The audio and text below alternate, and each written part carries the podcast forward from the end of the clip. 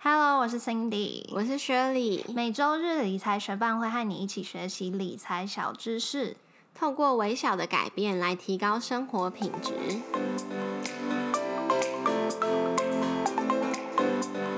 上礼拜有收到一些新的留言跟评论，我们觉得非常感谢。然后我们想要针对 Fish Who 的五星跟留言做一点回应。Fish Who 说。每篇的篇幅不会太长，很适合通勤的时候轻松听，题材也很生活化，不会太艰涩。相较于其他理财主题的频道，平易近人很多，小资族很受用。唯独音量太长，忽大忽小，或是整体很小声。如果遇到通勤环境太吵的时候，声音会被盖住，很难听到。唯独这点有点在意，希望你们可以更好，内容都很不错，继续支持。谢谢 Facebook 给我们的五颗星。那平常都是 Cindy 我在剪辑嘛，所以。看完你的留言之后，我就立刻用了我 AirPods 在公车上面听，然后我就发现说，哦，原来是因为我跟 Shirley 讲话的音频其实差蛮多的，所以真的当环境太嘈杂的时候，我其实也蛮常只听到我讲话，我听不到 Shirley 讲话。但是因为我们都是用同一支麦克风，目前还蛮难针对，就是我们两个人分别。的音量做调整的，所以这方面的话，我呃我已经请 Shirley 就是可以把他讲话的声音调高一点点，对我尽量跟 Cindy 接近一点。其实我们平常讲话的频率是比较接近，只是有时候在太录音的时候，我就会太放松，然后就会松到很低。对。那因为剪辑的时候，其实我已经也是用耳机听了，在安静的环境下，我觉得音量是比较平均的，但我还是可以把它再调的大声一点点，就不会让你觉得整体太小声喽。谢谢你的支持，那节目准备开始喽。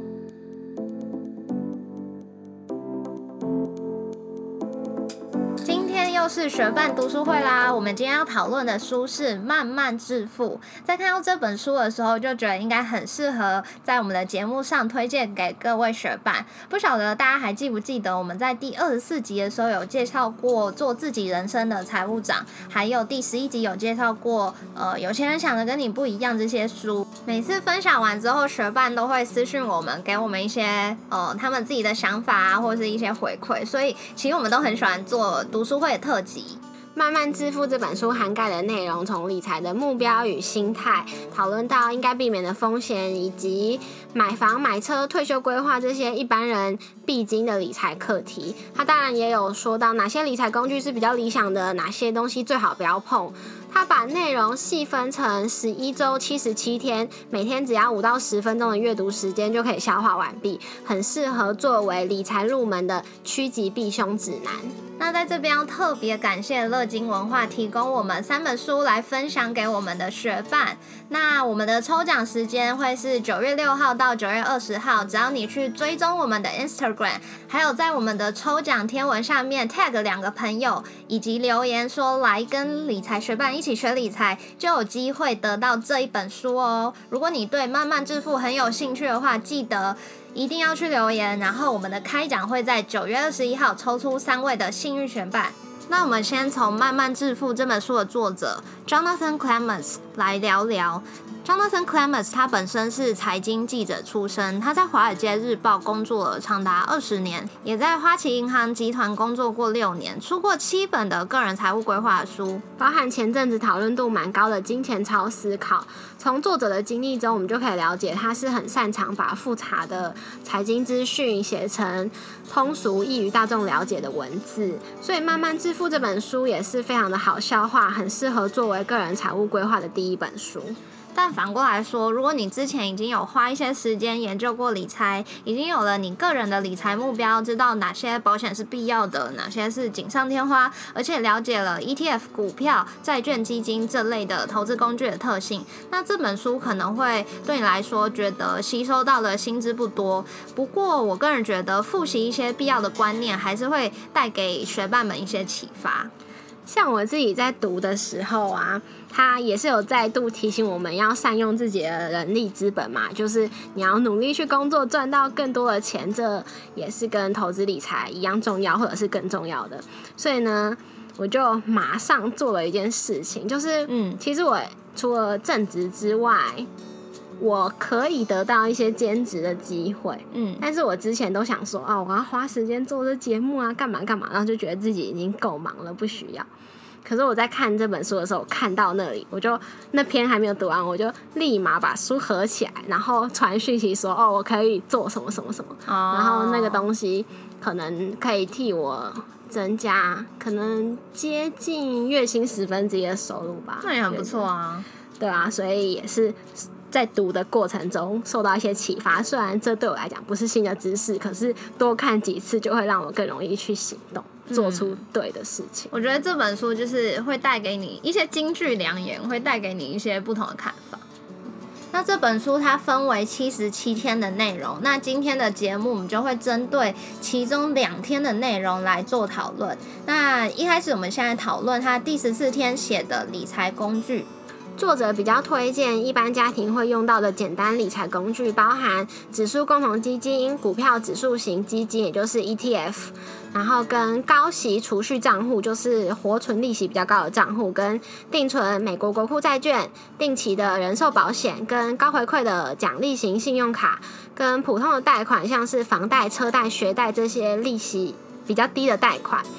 然后作者会觉得比较不推荐一般家庭应该避免的理财产品，包含变额年金保险、现金价值人寿保险这些，基本上还蛮常被称为就是投资型保单的，还有指数年金、联动债券、对冲基金跟杠杆型的 ETF，还有期权交易、当冲交易、卖空，还有择时进出场的交易。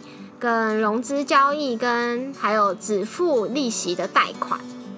作者也提醒大家要小心费用太高的主动式基金、IPO 股票这些，也是没有那么适合一般家庭来投资。作者推荐的一般家庭会用到的比较好的投资工具，其中有一项是定存。那我在网络上有看到一个我觉得还不错的存紧急备用金的方法。如果你有在准备紧急备用金，然后你会觉得这笔钱存在活存很亏，然后存在定存又不知道存多久的话，蛮推荐你参考这个方法的，就是把紧急备用金分成三份，一开始的时候分别存成一年期、两年期跟三年期的定存。一年过后如果没有用到这笔钱的话，原本一年期的定存就会到期，然后就可以把它存成三年期的定存，这样每年都会有一笔定存到期，然后又可以把它存成利率比较高的三年期定存。我觉得这是蛮不错的方法，推荐给大家。嗯，我也觉得这方法蛮好的。讲完作者第十四天推荐我们值得投资的理财工具，以及不那么推荐理财工具之后，我们再来针对他第二十一天的内容来做一些讨论。第二十一天，作者提出八个值得深思的金钱问题。接下来，我就会跟 Shelly 一起把这八题讨论完毕哦。透过这八个问题，其实也能够确认自己跟一起讨论的这个人是不是能够在金钱方面的价值观取得共识。所以也蛮推荐学伴可以跟自己的伴侣或者是家人一起讨论这些问题。作者引出这八个问题之后，也有在后续的章节你做一些讨论跟建议，告诉我们如果我们的答案。在不同的情况下，我们会需要注意什么不同的事情？所以说，你可能在读到这个第二十一天的时候，你对这八个问题，你可以先写下你的答案，然后读完这本书之后，你再回头看，可以检视一下自己的想法是不是有改变。对，另外还要特别赞美《慢慢致富》的。这一本书就是它的编辑很棒，因为这本书是先在美国出版，后来才翻译到台湾的书，所以其实里面讨论的一些制度跟台湾的制度是有差别的。但，这本书都会用编案来解释对应到台湾的时候制度是如何。像是美国人很写的理财书，很多都会提到四零一 K 的退休计划。那在《慢慢致富》这本书的台湾编辑就替读者说明说，台湾的退休金制度真的是很贴心，很多理财书都没有做到这点，真的要特别称赞《慢慢致富》的编辑。那首先第一个问题是对你来说，拥有一辆好车是很重要的事吗？我觉得不是。甚至现阶段对我来说，连拥有一辆车都不是很必要的事情。嗯，因为如果我们就是住在这个大台北地区的话，交通工具都蛮方便的啊。这个周末我去花莲玩，我到了一个郊区，那我们可能要到一些就是不方便搭公车到的地方，我们就用那个 iRun 租车也是很方便啊。对啊，而且如果我们自己有车的话，那我们可能需要从台北开到花莲，那我们到了就很累了。但如果我们坐火车到那里，然后再租车，就觉得蛮好的。所以现阶段其实我就没有很需要。对我自己，其实我很常搭交通运输工具，但是我也蛮常开车的。但我自己觉得开车很大缺点就是，除了要负担车子的费用、油钱、保养费等等以外，对，还要就是找停车位。因为如果你没有车位的话，常常很多时间你真的是在路上闲话。然后有一次我要到南京复兴，那天滂沱大雨，我真的还特地开车去，结果附近我要到的地方就是附近都没有停车位，我还要停在一个可能十几分钟远的停车场，在自己在滂沱大雨下走到我要抵达的地方，就是我不知道我在干嘛。所以对我来说，其实拥有一辆车，可能在未来。就是我不知道有孩子之后，或许是一件值得就是深思的问题。就可能有车证会比较方便，但是对我来说，拥有一辆好车在现阶段也是不会需要考虑的事情。嗯，那第二个就是尽速致富是你人生的主要目标之一吗？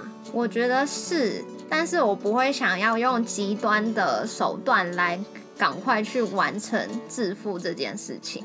而且我也不期待说，可能我在三十岁我就可以财富自由退休，因为我离三十岁也不远了。嗯，但我希望就是我可以，当然是尽早在人生的前半段可以赶快有舒适的生活，财富有到我想要的阶段，当然是越好啊。但我不期待说就是。往后五年我就可以立即退休，这样对我来讲当然也是，如果能够有钱，然后越早有钱是越好。不过我也不会想要为了有钱，然后赶快得到更多的报酬，所以去冒很高的风险。对啊，因为我觉得对我来说，除了赚钱以外，体验人生也是很重要的一部分。我不希望我可能醒来的每一个小时内，我都为了我的某个金钱目标在变细苗。我希望。我除了有在赚钱，有往我理想的生活靠近以外，我也同时真的有享受在我的生活当中。不过，我同时也想到书中有一句话：财务规划是一趟单一的旅程，就是这这件事只能做一次。对啊，时间就是只去不回。如果你在二三十岁的时候看过这世界上美丽的风景，跟你到七八十岁的时候才很辛苦的去一些地方，这体验是完全不一样。那来到第三个问题，拥有一栋房屋是一个好的投资吗？其实我之前一直有把拥有一栋自己的房子作为一个个人的目标，但是在这一年内，我的想法有所改变，因为我就去计算说。嗯，如果那些投期款啊，跟每个月要付的房贷拿去投资，例如说 ETF 这种比较稳定的工具的话，嗯，那这样算下来，可能三十年就是一般房贷期间，三十年过后，其实投资所得到的钱会比这几年就是那些房产的增值的幅度还高，所以我就有跟我男友讨论过后，我们就觉得说，嗯，那可能如果我们有好好投资的话，不一定。要去买房子，嗯，但我觉得对于很多人来说，买房子不一定就是他只是想要投资赚钱，他可能就是对于拥有一个房产是他的一个梦想，他一个向往，他喜欢回到家有有一个家的感觉，然后不需要因为可能房东要涨租金，他就要。搬家还要游牧干嘛的？那我觉得这本书要告诉我们，就是说，如果你确定呃买房对你来说是在你的人生规划当中，那你就是搞清楚买房之后你会拥有什么样的债务。那针对这些东西，你去把它好好的想清楚你的财务规划。那我觉得拥有一栋房子就不是什么投不投资的问题。不过有的人会把买房子视为自己人生最大的梦想，那我觉得要小心的是，不要让自己老了之后陷入只有房子没有钱的惨况。因为房子它如果你自己在住的话，它就不能当饭吃嘛，所以它没有办法替你带来现金流。然后有一些政府的补助，甚至会排付。然后排付的其中一个条件呢，很有可能就是如果你名下有房子的话，你就不能申请到这个补助，然后你领不到那个津贴。那这样，我觉得拥有那栋房子其实会蛮惨的。就是如果你觉得拥有一栋房子是你的人生目标的话，那不要忘记说，这个人生目标是拥有一栋房子，而且有退休基金。没错。那第四题讨论到什么时候比较适合开始有债务？我对这题的理解比较像是哪些债务是我们可以接受的，哪些债务是我们没有办法容忍它的存在的。像是如果是房贷啊、车贷、学贷这种利率比较低的贷款的话，那嗯就。不必那么急着还清。如果你有其他投资报酬率是比房贷高，例如说你每年就有办法取得三趴、五趴、八趴的报酬，那你房贷一点几趴你就不用急着还嘛。可是如果是像信用卡债务啊那种可能十几趴的循环利率的话，那就是尽早还掉越好，因为你的投资很有可能就是没有比那个高。嗯，我自己的。理想还有这本书，呃，好像给我们的建议就是说，如果你有债务，就是尽早清还。但我自己的想法是说，假设现在的利率很低，那我如果有要去买房的话，我就会倾向用房贷大于我自己的现金，就是能贷几成就尽量贷。对啊，嗯。第五题是：股市是一个好的还是危险的投资场所？我觉得这个就很看你自己个人的风险承受能力，以及你运用什么样的投资工具，因为每个投资工具的风险都差很多啊。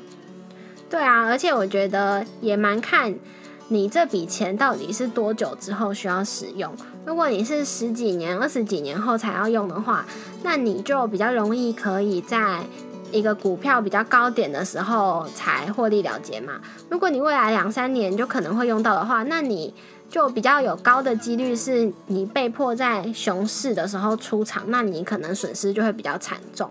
在这本书里面也有讲到，他说如果计划在五年内就要回收成本，也许还是专注在保守的投资较好，因为我们没有足够的时间来撑过股票价格的一次低潮。